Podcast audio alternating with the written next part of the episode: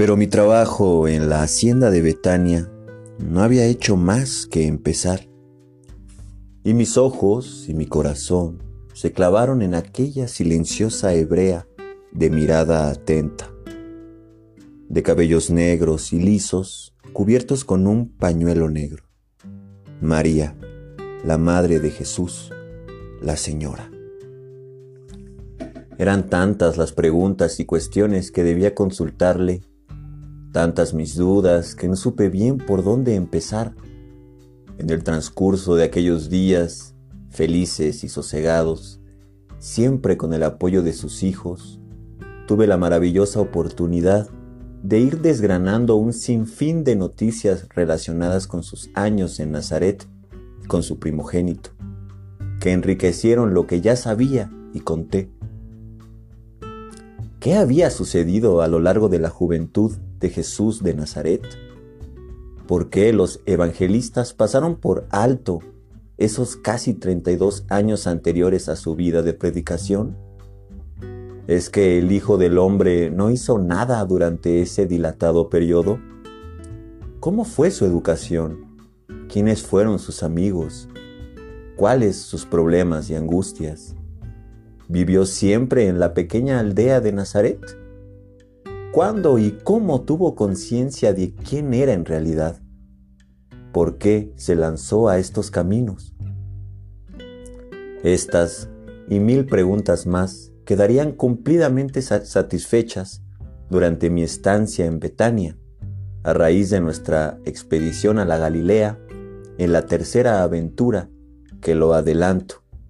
Ya fue libre y voluntariamente asumida por mi compañero Eliseo y por quien esto escribe. Y si aplazo ahora la narración de cuanto nos fue dado a conocer sobre la edad adulta del Maestro, es simplemente porque entiendo que tan fascinante y largo capítulo encajaría mejor y más puntualmente entre las aventuras y correrías de estos exploradores por las altas tierras del norte. Dicho esto, Proseguiré con los sucesos que me tocó vivir a partir del viernes 14 de abril de ese año 30 de nuestra era. De acuerdo con lo trazado por el proyecto Caballo de Troya, yo debía incorporarme a la cuna antes de la décima aparición de Jesús, prevista para ocho días después del domingo 9 de abril. Pero a partir de aquellos instantes, las 8 de la mañana aproximadamente, y después que Juan Cebedeo le explicara quién era y por qué estaba allí, María accedió gustosa a hablarme de Jesús, de sus primeros años en Nazaret, de sus viajes por el Mediterráneo y de la muerte en accidente de trabajo de su esposo, el constructor y carpintero llamado José. Intentando poner en orden mis ideas y en los miles de temas que se agitaban dentro de mí, empecé por preguntarle sobre el nacimiento de Jesús. Pero a los pocos minutos comprendí que debía retroceder en la historia. El debatido asunto de la concepción virginal del Hijo del Hombre me intrigaba especialmente, o para ser precisos, sentía curiosidad por conocer la versión de la interesada. Como resulta fácil de adivinar, María no podía intuir lo que de ella y de su primogénito escribirían los evangelistas bastantes años más tarde. Teniendo en cuenta que el fallecimiento de la señora, así la llamaré también a partir de ahora, se registraría al año más o menos de la muerte de su hijo, la versión del Evangelio arameo de Mateo quizá escrita unos 10 o 15 años después del año 30, podía ser perfectamente un puro relato de oídas. En otras palabras, que Caballo de Troya albergaba serias dudas sobre lo manifestado por Mateo y Lucas en torno a estas cuestiones. ¿Fue real la pretendida y antinatural concepción de la señora? ¿Se le apareció un ángel, como rezan las escrituras? Con el fin de no lastimar sus sentimientos con preguntas crudas y directas, al menos en este delicado terreno, fui conduciendo a la conversación que derroteros próximos, de forma que fuera ella misma quien espontánea y sencillamente abordara la cuestión. La estratagema dio resultado. Así supe que María y José se conocieron cuando éste, como carpintero y albañil, trabajaba en la ampliación de la vivienda de los padres de la entonces casi niña Miriam, verdadero nombre de María. La adolescente que contaba unos 11 años llevó agua a José. Era la primera vez que se veían y surgió una mutua atracción. Aunque ya lo mencioné en páginas anteriores, las costumbres de los judíos en aquel tiempo eran muy diferentes a las de hoy. A partir de los 12 años y medio, coincidiendo con la primera menstruación, la niña alcanzaba la categoría de mujer, pudiendo pasar por el casamiento, de la tutela del padre a la del esposo. Los esponsales, una etapa que en la actualidad podríamos mal traducir por noviazgo, se prolongaron durante dos años. Cuando José cumplió los 21, la segunda fase del ritual hebreo, el casamiento propiamente dicho. Se festejó con todos los honores y como mandaba la tradición, en el domicilio de María. El contrato se firmó en miércoles, ya que María era doncella y a mediados del mes de marzo del año menos 8 de nuestra era, como dote o mojar, Joaquín, el padre de la novia, recibió lo estipulado por la ley, 50 ciclos de plata, y la totalidad de los muebles del nuevo domicilio de los recién casados. Al contrario de lo que sucede en nuestros días, entonces no era el padre de la prometida que encargaba con la dote, era aquel quien debía recibirla del novio o del padre de éste. María, por tanto, tenía 13 años cuando entró en la casa de su esposo, y éste, como dije, tenía 21 años. La señora sintió placer al recordar aquellos tiempos y me habló con un, con un gran cariño de la casa nueva de Nazaret, edificada por José y sus hermanos al pie de los cerros que dominan la comarca del Tabor y de Naín. Antes de proseguir, quiero llamar la atención sobre esta fecha, marzo del año menos 8. En ese mes tuvo lugar la boda de los esposos. La señora se extendió gustosa en los detalles y pormenores de la modesta vivienda en la que iniciaron su azarosa vida de casados.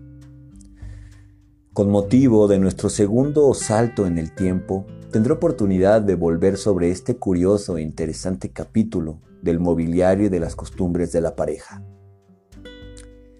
Suave, prudentemente, me interesé también por José. ¿Cómo era?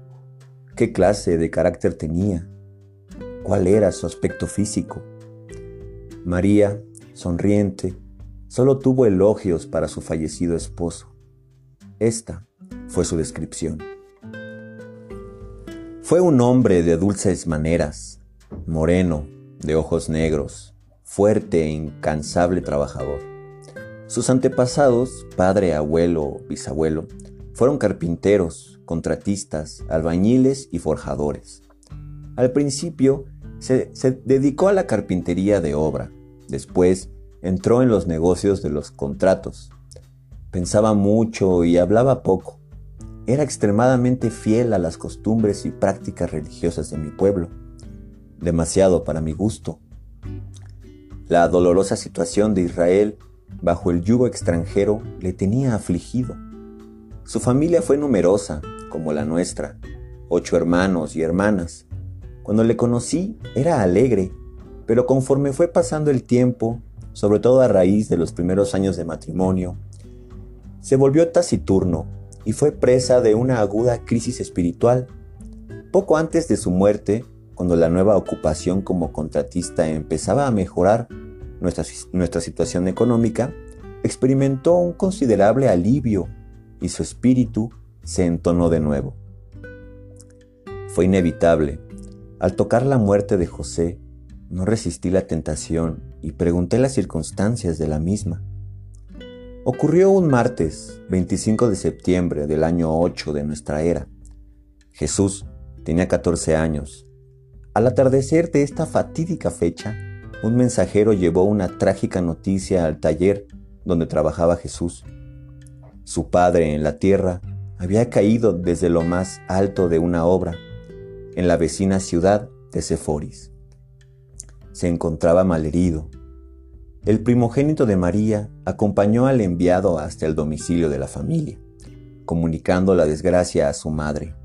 Jesús quería correr junto a su padre, pero la señora se lo prohibió. Fue su hermano, Santiago, quien la acompañó hasta la residencia del gobernador, donde al parecer había tenido lugar lo que hoy denominamos como un accidente laboral.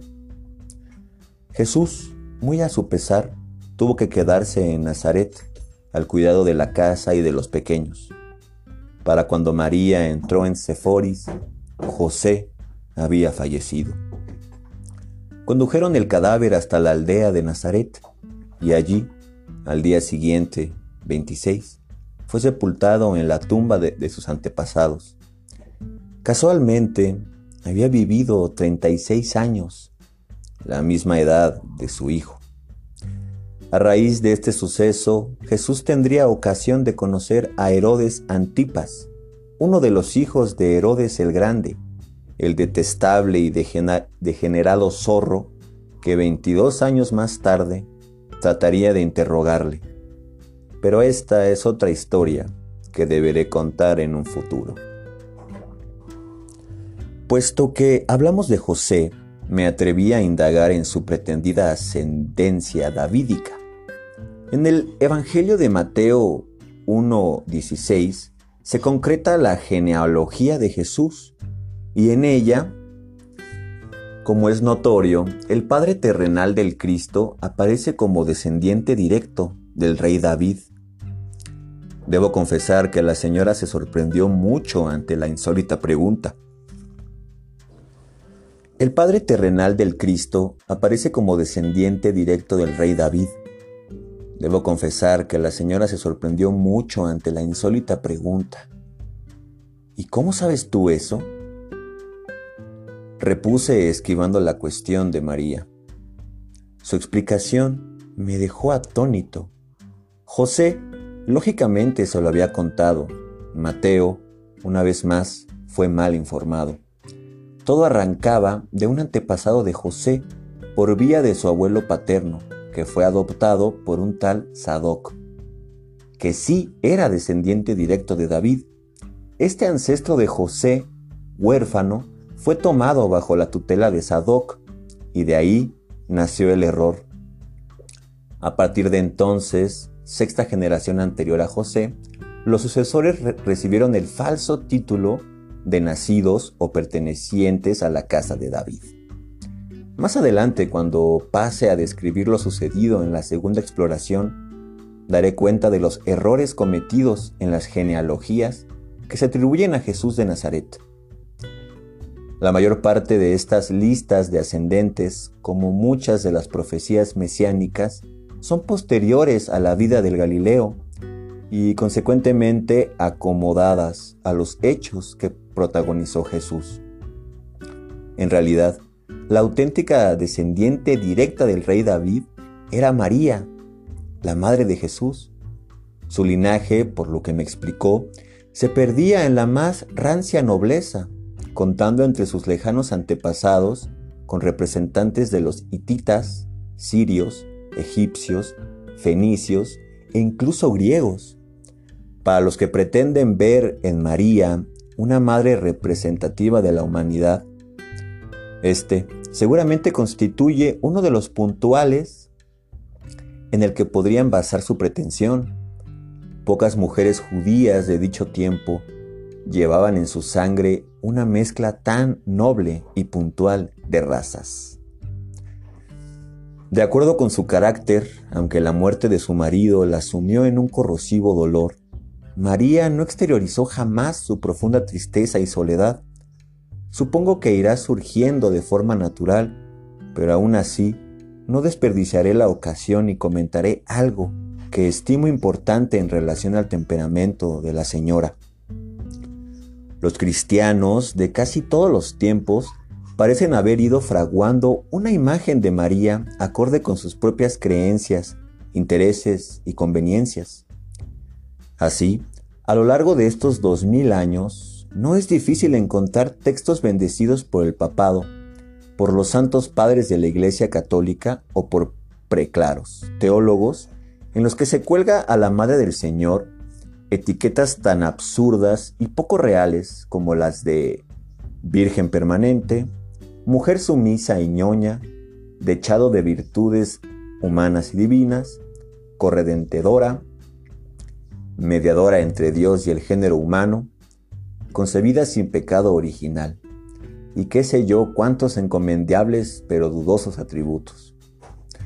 Los propios sucesos que iré narrando serán la mejor prueba de que la señora era una hebrea inteligente, pero como cualquier ser humano, con defectos y limitaciones.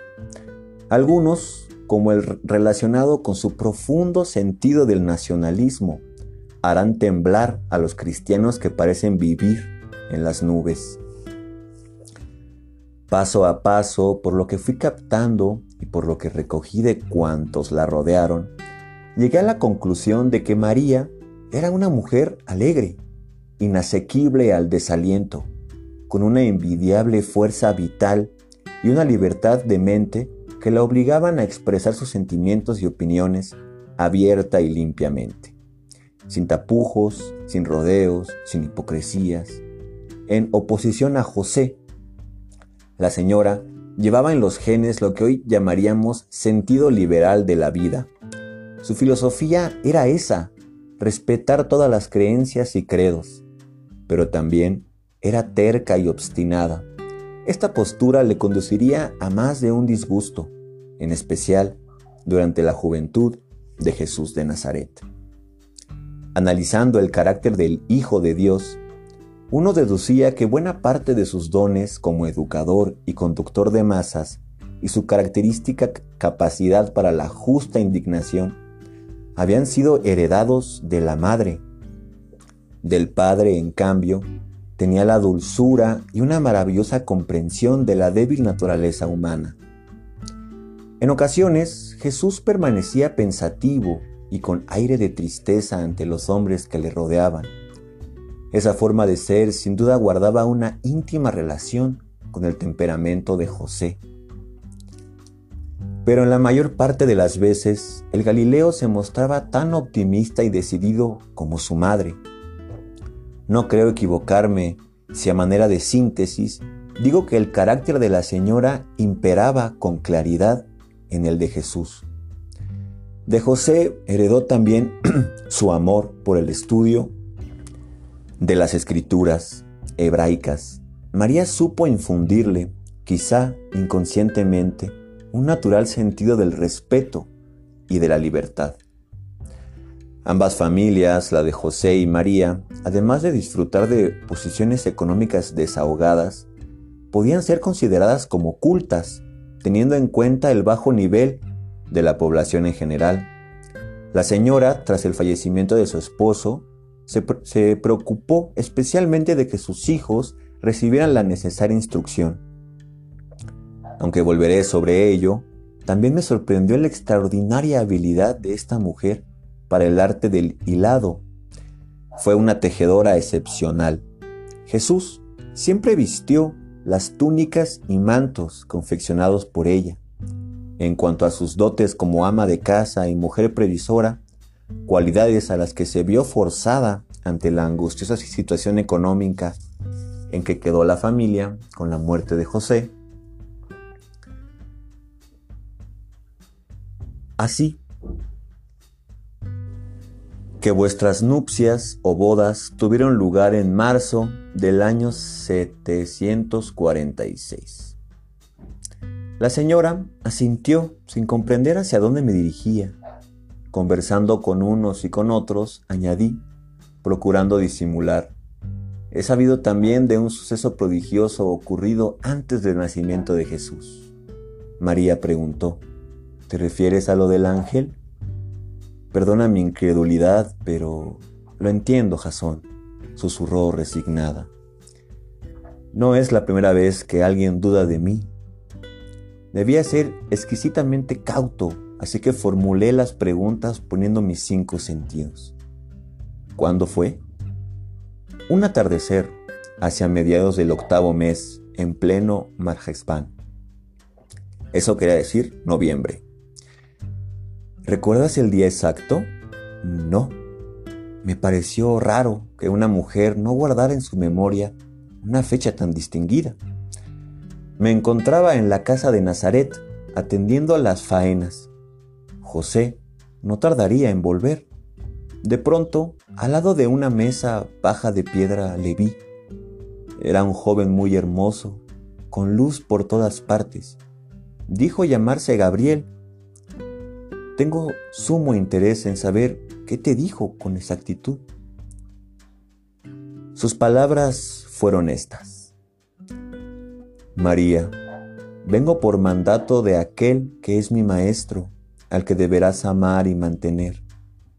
A ti, María, te traigo buenas noticias, ya que te anuncio que tu concepción ha sido ordenada por el cielo a su debido tiempo serás madre de un hijo.